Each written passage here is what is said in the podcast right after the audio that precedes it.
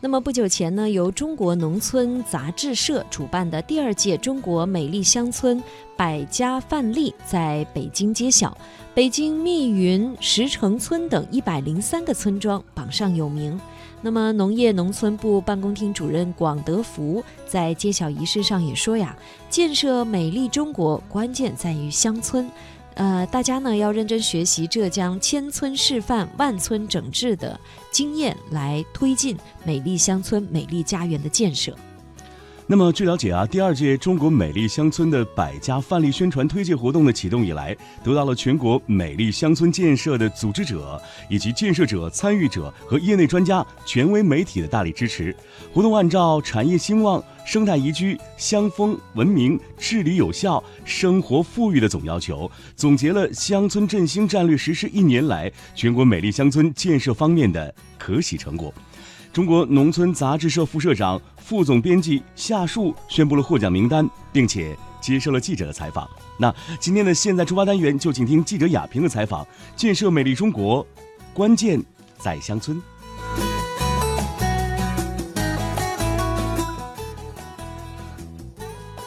带着快乐，背起行囊，迈开脚步，放飞心情，旅游无极限，天下任逍遥。让我们现在出发。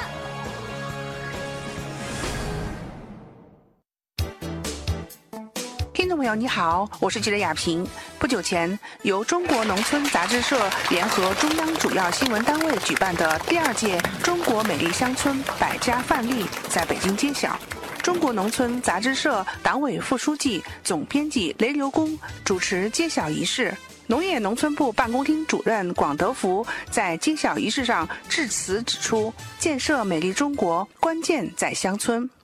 习近平总书记反复强调，中国要强，农业必强；中国要民，农村必富；中国要富，农民必须富。乡村振兴与生态文明是基础，生态兴和文明兴，生态衰和文明衰。建设美丽乡村。是具有全局性的重要意义。党的十八大把生态文明纳入五位一体的总体，明确提出了建设美丽中国的目标。建设美丽中国，短板在农村，基础在农村，关键也在建设美丽乡村。在我们国家整体经济水平大幅提升的背景下，有乡愁、有美景、有新鲜农产品的乡村，越来越。成为人们休闲旅游的好去处。农业农村部办公厅主任广德福表示，要认真学习千村示范、万村整治工程经验，扎实推进农村人居环境整治工作。各地在建设美丽乡村过程中，要坚持规划引领，坚持绿色发展，坚持久久为功，带动更多乡村一起建设美丽家园。今天两会期间，习近平总书记参加河南代表团审议时。再次强调，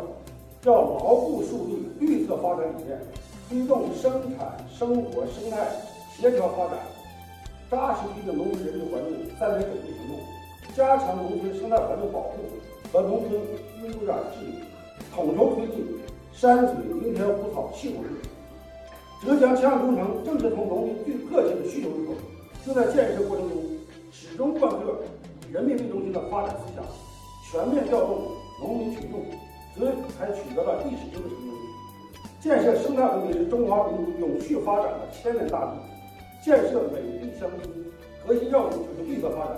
建设美丽乡村，必须要坚持贯彻“绿水青山就是金山银山”的理念，从一时美变成长久美，让广大乡村生态越来越美，经济越来越繁荣，生活越来越美。不像我们树立这个百家范例奖，我希望它成为是。可学可看，可信可立，能立得长久。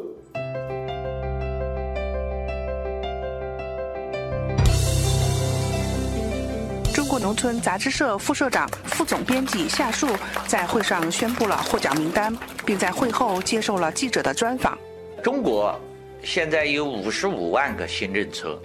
村容村貌还很不平衡，我们还有很多村庄。所以，我们现在要建设美丽中国，美丽村庄是基础，美丽村庄的建设的任务，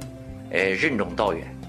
我们中国农村杂志社作为一个中央级的三农领域的权威的这个期刊社，作为一个权威的这个做农村工作报道的这样的一个媒体单位，我们有义务联合中央主要的新闻单位，我们一起来总结美丽乡村建设的经验，树立美丽乡村的典型。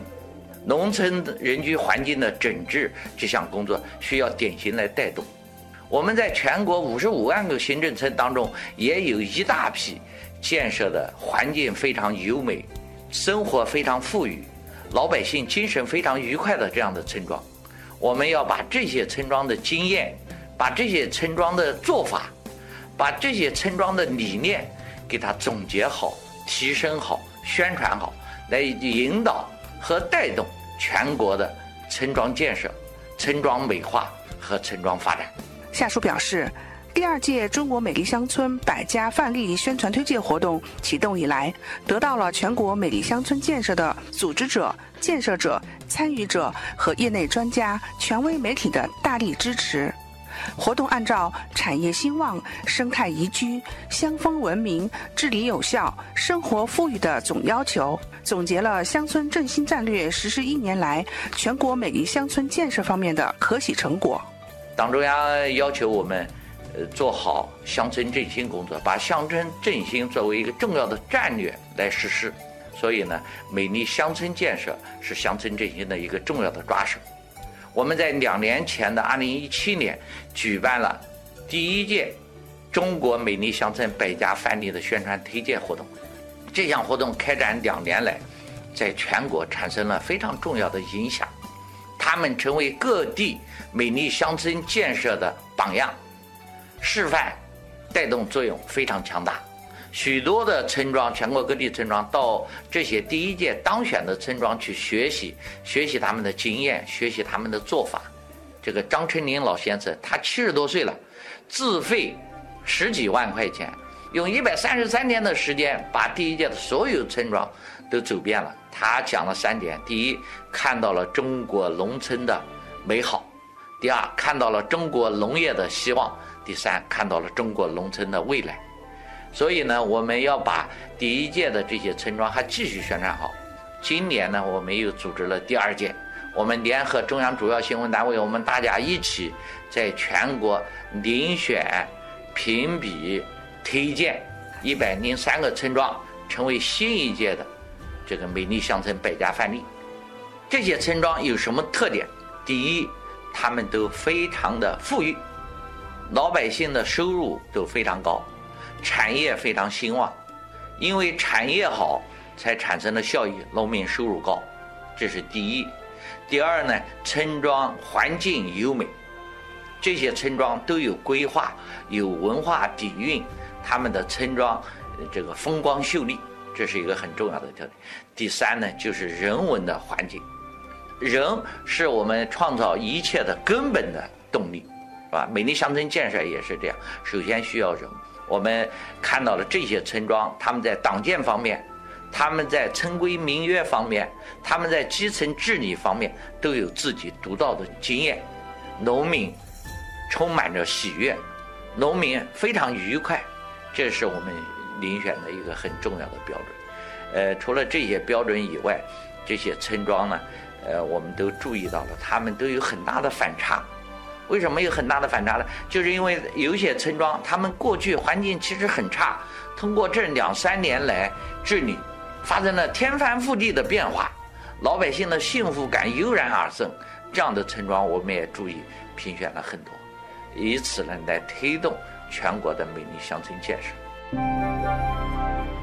记者了解到。此次揭晓推介的一百零三个村庄，呈现了我国的美丽乡村建设在新时期的新特点、新气象，展示了美丽乡村建设发展的新理念、新变化。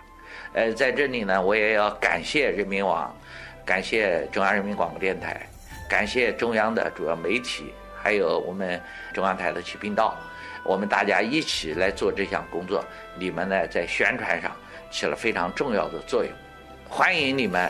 呃，到我们这个入选的村去走一走，去看一看，去宣传他们。适当的机会，我们一起下去到村里，再发掘他们的经验。美丽乡村到底美在哪？我觉得它是应该有标准的，产业美、环境美、人文美、文化美，方方面面，这都值得我们去挖掘，值得我们去宣传。美丽乡村大有可为。谢谢大家。